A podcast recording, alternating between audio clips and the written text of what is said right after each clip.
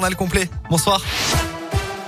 Bonsoir Alexis, bonsoir à tous. À la une de l'actualité, une évasion à la Talaudière dans la Loire. Hier, un détenu a escaladé à l'aide d'une corde fabriquée avec des draps l'enceinte de la cour de la promenade et les murs de l'établissement pénitentiaire.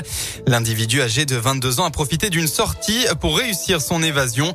Selon le progrès, euh, depuis plus de 24 heures, les forces de l'ordre tentent de retrouver le fugitif qui pourrait être particulièrement dangereux.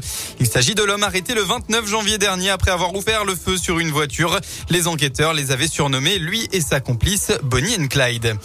On reste dans la Loire. Ce matin, le corps sans vie d'une personne a été retrouvé flottant sur les temps de Savigneux. Il s'agirait d'une femme d'une cinquantaine d'années. Elle était portée disparue depuis ce matin. Une enquête a été ouverte. La thèse du suicide est privilégiée. Un accident à Béligneux dans l'Ain cette nuit sur la RD 1084 vers minuit 15. Deux véhicules se sont percutés. Dans la collision, trois blessés. Une femme de 35 ans, conductrice du premier véhicule, a dû être désincarcérée. Elle a été transportée en urgence absolue à l'hôpital Édouard Herriot de Lyon. Un homme de 26 ans, conducteur du deuxième véhicule et son passager, un homme de 22 ans, ont été, eux, classés en urgence relative. Eh bien, une belle frayeur pour un parapentiste. Hier, en fin d'après-midi, en Haute-Loire, un homme a eu un problème en vol et a dû précipiter son atterrissage entre euh, Chapignac et la Voûte-sur-Loire vers 18h.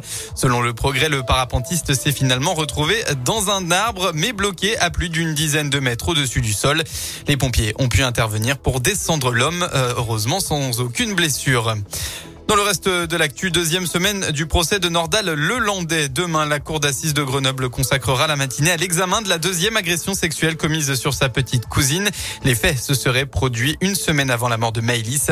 L'après-midi devrait être consacré au fait de Pont de Beauvoisin avec la déposition des parents de la petite fille et des autres membres de leur famille. Les sports, la désillusion pour Perrine Lafont, attendue sur la plus haute marche du podium au JO d'hiver. La skieuse acrobatique championne olympique en titre n'est pas parvenue à accrocher euh, l'une des trois médailles sur les bosses.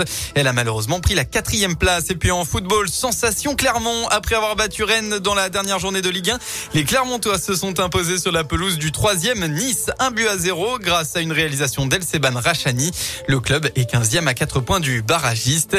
À noter que euh, saint retrouve la dernière place malgré la très belle victoire hier soir euh, contre Montpellier. Lorient a réalisé un petit exploit en battant Lance de but à zéro tout à l'heure, repassant devant les Verts.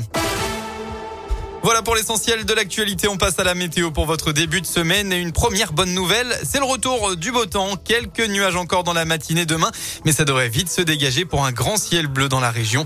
La deuxième bonne nouvelle, c'est que ça va durer. Le temps sera totalement ensoleillé au moins jusqu'à jeudi. Et puis enfin, côté Mercure, eh bien, euh, vous aurez demain au maximum de votre journée entre 7 et 10 degrés.